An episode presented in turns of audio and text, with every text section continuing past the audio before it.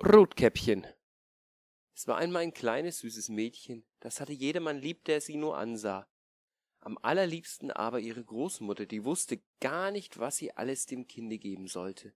Einmal schenkte sie ihm ein Käppchen von rotem Samt, und weil ihm das so wohl stand und es um nichts anderes mehr tragen wollte, hieß es nur das Rotkäppchen.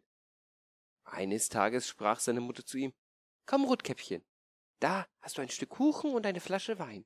Bring das der Großmutter hinaus, sie ist krank und schwach und wird sich daran laben.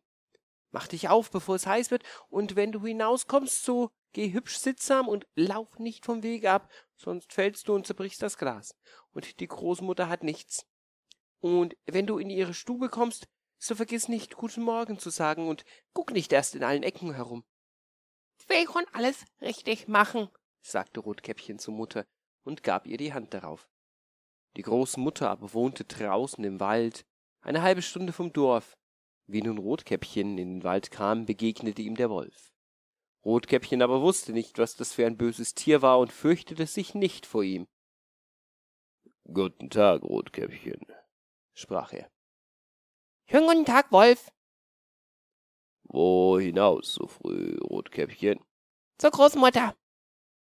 Was trägst du unter der Schürze? Kuchen und Wein. Ge gestern haben wir gebacken. Das soll sich die kranke und schwache Großmutter etwas, etwas zu gut tun und, und sich damit stärken. Rotkäppchen, wo wohnt deine Großmutter? Noch eine gute Viertelstunde von hier weit im Wald, unter den drei großen Eichenbäumen. Da, da steht ihr Haus. Unten sind die Nusshecken, das wirst du ja wissen, sagte Rotkäppchen. Der Wolf dachte bei sich, das junge, zarte Ding, das ist ein fetter Bissen. Der wird noch besser schmecken als die alte. Du musst es listig anfangen, damit du beide schnappst. Da ging ein Weilchen neben Rotkäppchen her und sprach, Rotkäppchen, sieh einmal die schönen Blumen, die hier ringsum herstehen. Warum guckst du dich nicht um? Ich glaube, du hörst gar nicht, wie die Vöglein so lieb singen. Du gehst ja für dich hin, als wenn du zur Schule gingst. Und da ist so lustig Hausen im Wald. Rotkäppchen schlug die Augen auf, und als es sah, wie die Sonnenstrahlen durch die Bäume hin und her tanzten und alles so voll frischer, schöner Blumen stand, dachte es, wenn ich der Großmutter einen frischen Strauß mitbringe, der wird dir auch Freude machen, es ist zu früh am Tag, dass ich doch zur rechten Zeit ankomme, lief vom Wege ab, in den Wald hinein und suchte Blumen. Und wenn es eine gebrochen hatte, meinte es, weiter hinaus stände eine schönere, und lief danach und geriet immer tiefer in den Wald hinein. Der Wolf aber ging geradewegs nach dem Haus der Großmutter und klopfte an der Tür. Wer ist draußen? Rotkäppchen, das bringt Kuchen und Wein. Worauf? Ach, drück nur auf die Klinke, rief die Großmutter. Bin so schwach und kann nicht aufstehen.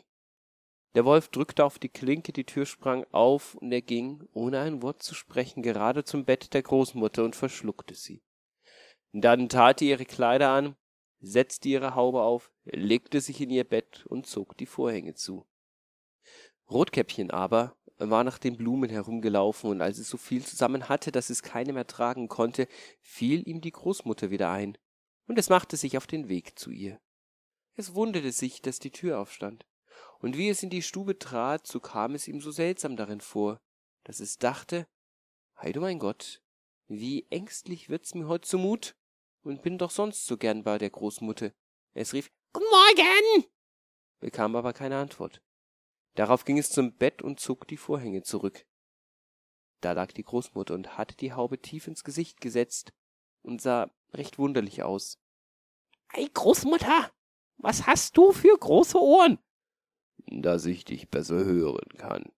Ei, Großmutter, was hast du für große Augen? Dass ich dich besser sehen kann. Ei, Großmutter, was hast du für große Hände? Dass ich dich besser packen kann. Aber, aber Großmutter, was, was hast du für ein entsetzlich großes Maul? Dass ich dich besser fressen kann. Kaum hatte der Wolf das gesagt, so tat er einen Satz aus dem Bette und verschlang das arme Rotkäppchen. Wie der Wolf seinen Appetit gestillt hatte, legte er sich wieder ins Bett, schlief ein und fing an, überlaut zu schnarchen. Der Jäger ging eben an dem Haus vorbei und dachte, wie die alte Frau schnarcht. Du musst doch sehen, ob ihr etwas fehlt. Da trat er in die Stube, und wie er vor das Bette kam, so sah er, dass der Wolf darin lag. Finde ich dich hier, du alter Sünder? sagte er. Ich hab dich lange gesucht. Nun wollte er seine Büchse anlegen, da fiel ihm ein, der Wolf könnte die Großmutter gefressen haben, und sie wäre noch zu retten. Schoß nicht, sondern nahm eine Schere und fing an, dem schlafenden Wolf den Bauch aufzuschneiden. Wie er ein paar Schnitte getan hat, da sah er das rote Käppchen leuchten und noch ein paar Schnitte. Da sprang das Mädchen heraus und rief, Ah, wie war ich erschrocken! Mir war es so dunkel in dem Wolf seinem Leib! Und dann kam die alte Großmutter auch noch lebendig heraus und konnte kaum atmen.